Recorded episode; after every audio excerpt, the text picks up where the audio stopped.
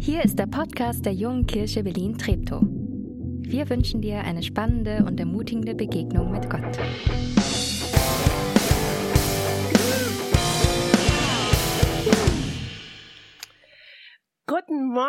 Schön, dass du da bist und schön, dass du eingeschalten hast. Mein Name ist Jana und ich gehöre zum JKB Treptow Pastorenteam. Jetzt starten wir eine Interaktion. Das heißt, deine Aufgabe ist, dein Handy rauszuholen und dir wird gleich einen QR-Code angezeigt. Den kannst du scannen. Du brauchst dafür keine App. Du kannst einfach in deine Kamera gehen und dann wird dir dieser QR-Code angezeigt. Wenn es bei dir nicht geht, kannst du auch auf www.menti.com gehen und folgenden Code eingeben bitte jetzt, bitte tippen Sie jetzt den Code ein. 4562549. Ich sag's nochmal. 4562549. Und zwar würde ich gerne von dir wissen, welches Wort kommt dir in den Sinn, wenn du das Wort Hirte hörst? Was war dein erster Gedanke? Was ist deine erste Assoziation? Ein Wort, das dir sofort eingefallen ist, als ich gesagt habe Hirte. Was fällt dir ein? Du, du, du, du, du, du, du, du, du, du, du. Hirte. Welches Wort? Ich sag noch mal den Code. 4562549. Welches Wort kommt dir als erstes in den Sinn, wenn du den Begriff Hirte hörst? Hirte. Wer sagt heutzutage noch Hirte?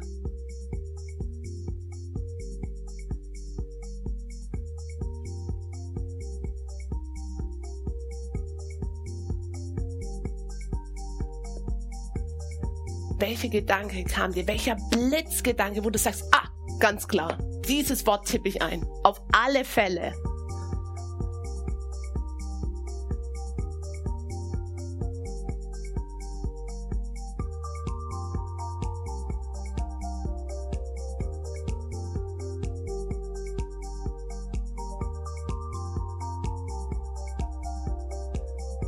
Zähle runter. Fünf, vier, drei, zwei, eins, null. Mega cool, dass du mitgemacht hast. Danke. Wir arbeiten noch an unseren technischen Schwierigkeiten. Ich sag's euch, wir haben ein grandioses Team hier. Wir kriegen das hin. Aber wisst ihr was? Ich bin richtig gut im Schätzen. Deswegen stelle ich mal Hypothesen an, Annahmen, die du vielleicht äh, angegeben hast. Vielleicht hast du gesagt, klar, das Wort Schaf war es. Weil ganz ehrlich, was ist die Aufgabe von einem Hirten? Er hütet die Schafe. Oder vielleicht hast du Hirtenstab eingegeben. Ich stelle mir immer so Kampfszenen vor, wie der Hirte irgendwie seine Herde schützt vor so wilden Tieren. Dann kommen so Bären und Tiger und die oder irgendwelche andere Tiere, die es halt bei den Hirten gibt. Und ähm, er passt auf seine Herde auf. Oder hast du, wie ich ja gerade schon gesagt habe, vielleicht das Wort Herde eingegeben, weil hast du schon mal ein Schaf rumsehen, rumlaufen sehen? Nee, sind immer mehrere. Oder wenn du hier in Johannisthal wohnst, vielleicht hast du den Begriff Landschaftspark eingegeben, weil Ortskundige wissen, im Johannisthaler, nee, im Landschaftspark, sorry, nicht Johannisthaler Park, im Landschaftspark gibt es jede Menge bockige Schafe. Vielleicht hast du auch bockig eingegeben, weil die Schafe tun nicht auch immer, was der Hirte sagt. Egal, was du eingegeben hast, mega cool, dass du mitgemacht hast und ähm, es war ein schöner Einstieg. Wir sind mitten in unserer Predigtreihe Weihnachten neuer Leben und wir wollen uns heute den Part der Hirten anschauen. Und vorneweg mal, ich finde, die Hirtenszene ist die allerbeste Szene. Warum? Weil der Himmel alles auffährt, was er zu bieten hat. Special Effects vom Feinsten. Ich liebe es, wenn es laut ist und wenn es knallt. Also, wir haben in der Hirtenszene einmal ein helles Licht. Wir haben zuerst einen Engel, ein Bote Gottes. Dann dieser Engel bleibt nicht alleine. Es kommt noch ein ganzes Heer von Engeln dazu und dann noch Lobpreismusik vom Feinsten. Da da. Im Vergleich dazu können die drei Weißen aus dem Morgenland mit ihrem einzigen Stern, den sie da irgendwie folgen, echt einpacken. Ich wäre gerne dabei gewesen. Okay, lass uns tiefer in diese Geschichte eintauchen. Wir verstehen diese Geschichte nur, wenn wir sie im Kontext betrachten. Das ist wie beim Hollywood-Streifen oder mit jeder Serie. Ich kann irgendwie nicht mittendrin anfangen, sondern ich muss kurz gucken, in welchem Rahmen hat diese Geschichte gespielt.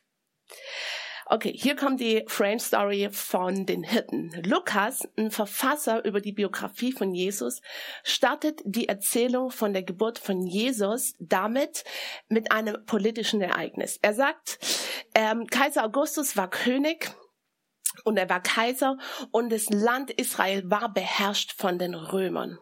Und das römische Reich war mächtig, es war gigantisch groß.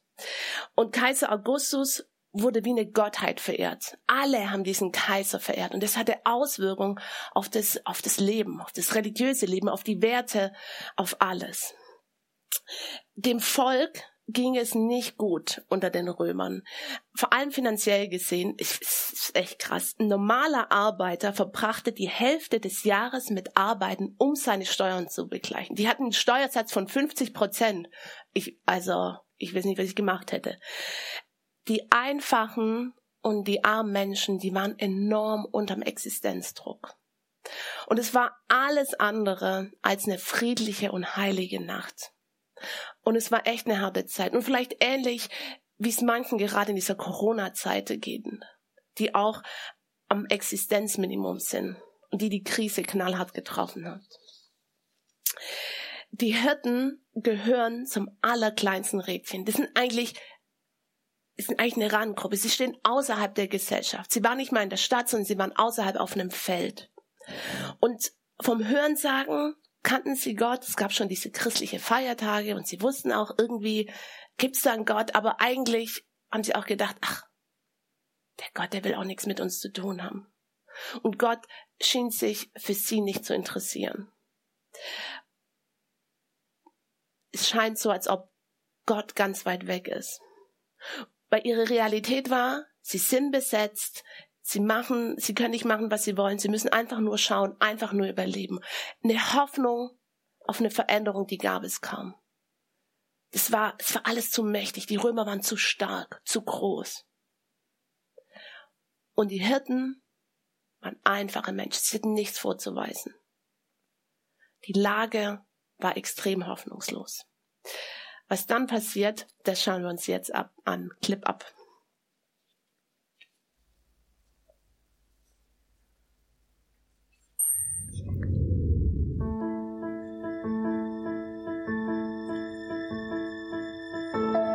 Jeden Tag sind sie unterwegs, bei jedem Wetter. Auch in dieser Nacht gibt es kein Dach für sie, unter ihren Wolldecken schützen sie sich vor dem kalten Wind. Abwechselnd halten die Männer Wache, um Räuber und wilde Tiere von ihren Schafen fernzuhalten. Hirte zu sein ist nichts für Feiglinge.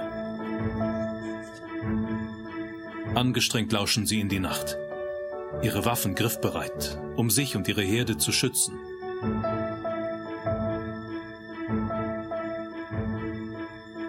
Doch dann begegnet ihnen Gott.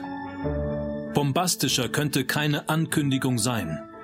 Eine ganze Engelsheerschar erscheint der Handvoll Hirten. Ein tausend Stimmenchor nur für ein paar raue, abgebrühte Männer.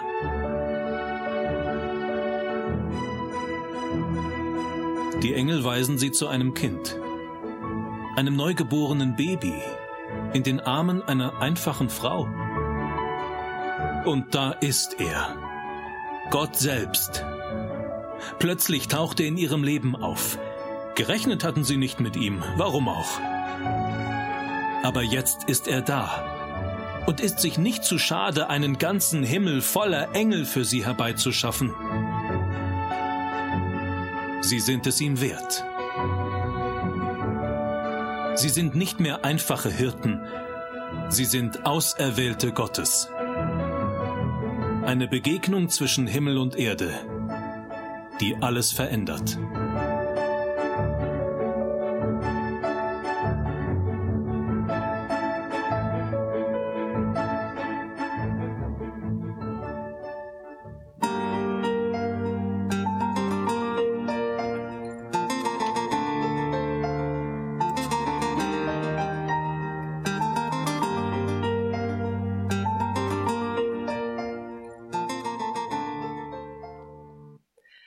Wow, was für ein Spektakel. Die Hirten hören und sehen in dieser Nacht was Grandioses und es kann nicht mal der beste Hollywood-Streifen toppen. Sie erleben zum einen Licht, Hunderte, Tausende von Engeln und die Engel sagen, du brauchst keine Angst zu haben. Heute Nacht ist etwas Großartiges passiert. Gott wurde Mensch. Er kommt zu den Menschen.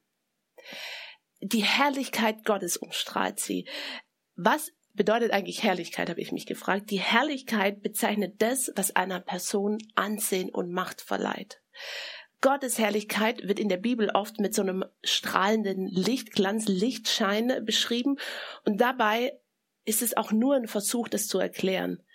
Gottes Herrlichkeit zu erklären, das ist schlicht und einfach unbeschreiblich und vielleicht auch fast unmöglich. Die Nacht wird der Wendepunkt für die, für die Hirten. Und für die Hirten war die Botschaft klar, der Kurs der Geschichte wird sich nicht verändern. Aber die, die Geschichte ihres Volkes, aber die, und ihre ganz persönliche Geschichte, die wird sich verändern. Auf einmal gab's ein Licht am Ende vom Tunnel. Hoffnung für sie ganz persönlich. Wir haben davon gehört, ein helles Licht kommt in die Dunkelheit. Genauer gesagt, das helle Licht vertreibt die Dunkelheit. Jesus kommt nicht, um dein Leben angenehmer zu machen. Er kommt, um die Dunkelheit zu vertreiben. Das war der Moment, wo der Himmel die Erde berührt. In Jesus Christus. Der Wendepunkt in der Geschichte. Und die Message war nicht, oh, wie süß, süßes Baby, schau mal. Nee, die Botschaft war, hier kommt der Retter, hier kommt ein Erlöser der mächtiger ist als alles, was die Welt je gesehen hat. Und die Hirten, die hören das nicht nur, die sehen es und die glauben es. Das, was sie jetzt sehen, ist mächtiger als das römische Reich, ist mächtiger als ihre Realität, in der sie gerade voll und ganz drin stecken. Warum erleben nur die Hirten das Ereignis? Ich glaube, weil es im tiefsten Kern das widerspiegelt, für das Jesus in die Welt gekommen ist. Nicht nur für die Mächtigen, nicht nur für die Reichen, nicht nur für die Guten, sondern für jeden Einzelnen. Unabhängig von Stand, von Leistung und Verhalten. Und ich, ich finde es so krass, Herr Jesus kam für dich auf die Welt. Kannst du das glauben? Dieser Satz, das ist revolutionär. Jesus kam für dich auf diese Welt. Die Botschaft geht nicht nur an die Hirten, sondern sie gilt dir und mir heute Morgen. Was macht dich zum Hirten? Was macht dich zu einem Menschen, dem Gott genauso begegnen möchte, wie damals den Hirten? Wärst du potenziell ein Mensch, dem Gott dieses Spektakel zuteil lassen werden, zuteil werden lassen würde, wenn, wenn Jesus heute nochmal auf diese Welt kommen würde? Und ich glaube, was dich und mich zum Hirten macht, ist, wenn wir sagen, Jesus, hier bin ich. Und ich, ich sehne mich nach Frieden. Ich sehne mich nach Veränderung. Ich sehne mich nach, nach Freude, nach Freiheit, nach Leben. Ich will nicht nur überleben, sondern ich will leben. Bist du jemand, der diese Dinge sucht? Suchst du nach Frieden in deinen Beziehungen, nach Freiheit von Verletzungen und Bindungen? Versöhnt zu sein mit Gott und Mensch. Dann Herzlich willkommen in der Welt der Hirten, damals auf dem Feld, wo Jesus in der Nacht geboren wurde. Wie ging es weiter mit diesem Spektakel? Ich stelle mir das so vor. Bestimmt, als die Engel dann gegangen sind, haben sich interessante Gespräche ergeben. Vielleicht war der erstmal vor so, boah, kann ich mal kneifen? Bin ich im falschen Film? Was ging hier gerade ab? Oder drehen wir jetzt komplett am Rad? Haben wir alle dasselbe gesehen oder hab's nur ich erlebt? Und was ist, wenn wir uns aufmachen und uns jemand auf den Weg begegnet und fragt, und, ihr Hirten, wo geht ihr so hin? Und wir dann sagen, wir besuchen ein Baby, irgendwo in der Futterkrippe, wie am Anfang, diesem Video, könnt ihr euch noch dran erinnern, bei diesem Verhör, wir suchen ein Kind. Hä? Habt ihr einen Knall?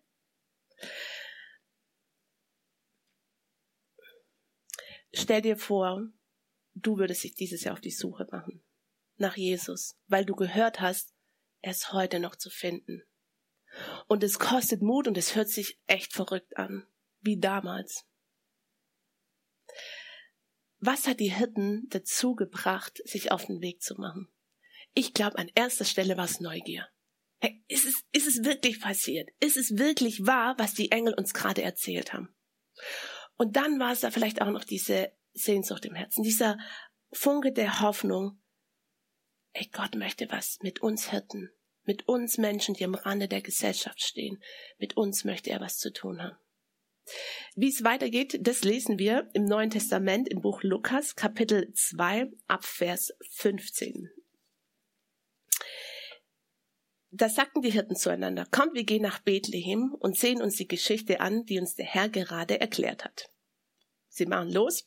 Die Hirten liefen hin, so schnell sie konnten. Vermutlich sind sie auch gerannt und hatten eine gute Pace auf dem Weg. Sie fanden Maria und Josef und das neugeborene Kind, das in der Futterkrippe lag. Als sie das sahen, erzählten sie ihnen, erzählten sie, was ihnen der Engel über dieses Kind gesagt hatte. Alle, die es hörten, staunten über das, was ihnen die Hirten berichteten. Die Hirten kehrten wieder zurück. Sie priesen, lobten Gott für das, was sie gehört und gesehen hatten. Es war alles genau so, wie es der, ihnen der Engel gesagt hatte.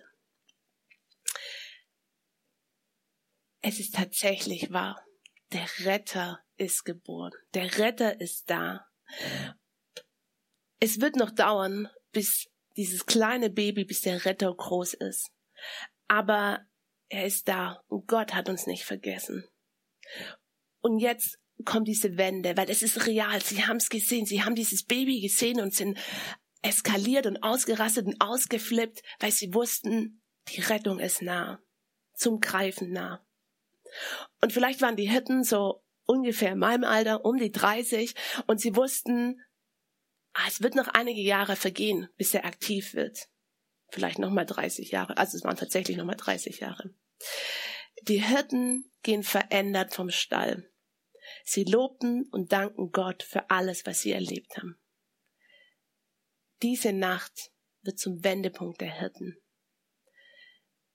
Sie wussten, wir werden das gar nicht mehr richtig erleben, aber doch hat sich irgendwie was verändert. Und die Frage ist, was hat sich verändert? Was hat sich verändert in dem Leben von den Hirten? Die Umstände? Nee. Die waren immer noch dieselben. Die Besatzung der Römer war immer noch da. Sie waren immer noch arm. Sie waren immer noch Hirten auf dem Felde. Aber sie hatten eine Begegnung mit Gott. Sie haben erlebt, wie ein Retter in die Welt kommt. Und für die Welt kommt und auch zu ihnen kommt und sie rettet. Und durch dieses persönliche Erleben kam der Glaube, kam die Freude, kam der Friede in ihr Leben und somit auch ewiges Leben. Darin besteht die Rettung. Jesus kommt und bringt uns wieder mit Gott in Verbindung. Er zeigt uns den Weg nach Hause. Der Weg zu einem ewigen Leben in Beziehung mit Gott. Für immer. Party hard. Wenn das erste Weihnachten sich dieses Jahr 2020 ereignen würde, in diesem besonderen Jahr, wo wir mit vielen Ängsten und mit viel Durcheinander zu kämpfen haben, welche Rolle würdest du spielen? Wie wär's mit einem Hirten, der sich nach Frieden, Freude und wahrhaftem Leben sehnt, der sich nach einem Retter sehnt, der vielleicht zu Gott schreit und sagt, Gott, komm du auch in meine kleine Welt. Ich, ich habe das vielleicht noch nicht so verstanden, aber ich, ich will es versuchen. Und ich, ich wünsche mir, ich wünsche mir Veränderung in meinem Leben. Ich wünsche mir, ich habe eine Sehnsucht in meinem Herzen und dieser kleine Funke Hoffnung, dass du was in meinem Leben ändern kannst.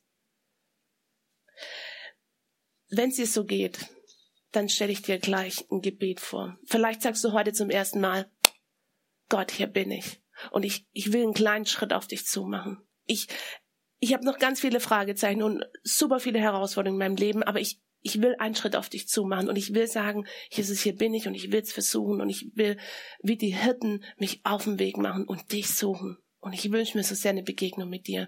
Ich stelle dir das Gebet mal vor, bevor du es liest, weil Achtung, Achtung, es kann lebensverändernd sein. Okay, hier ist das Gebet.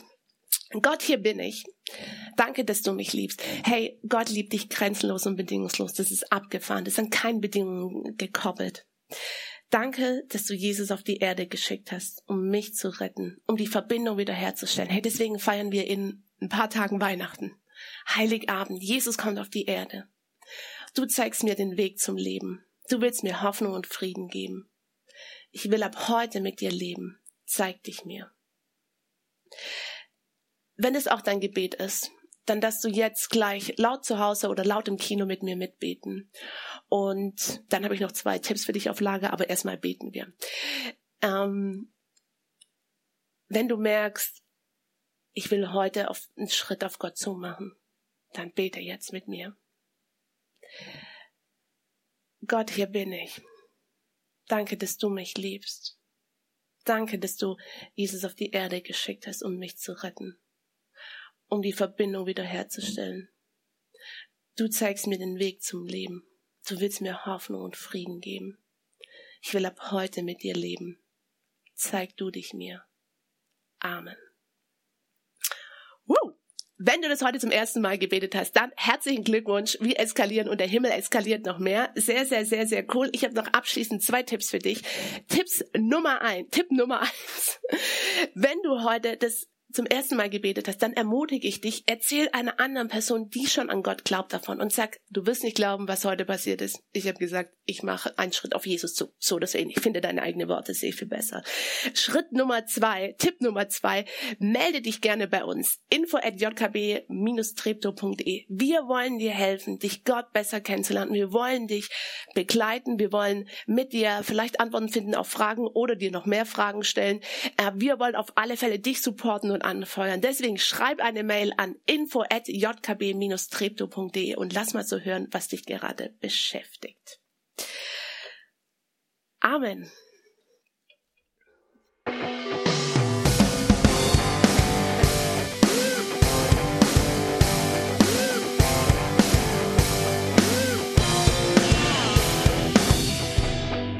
Schön, dass du diesmal dabei warst.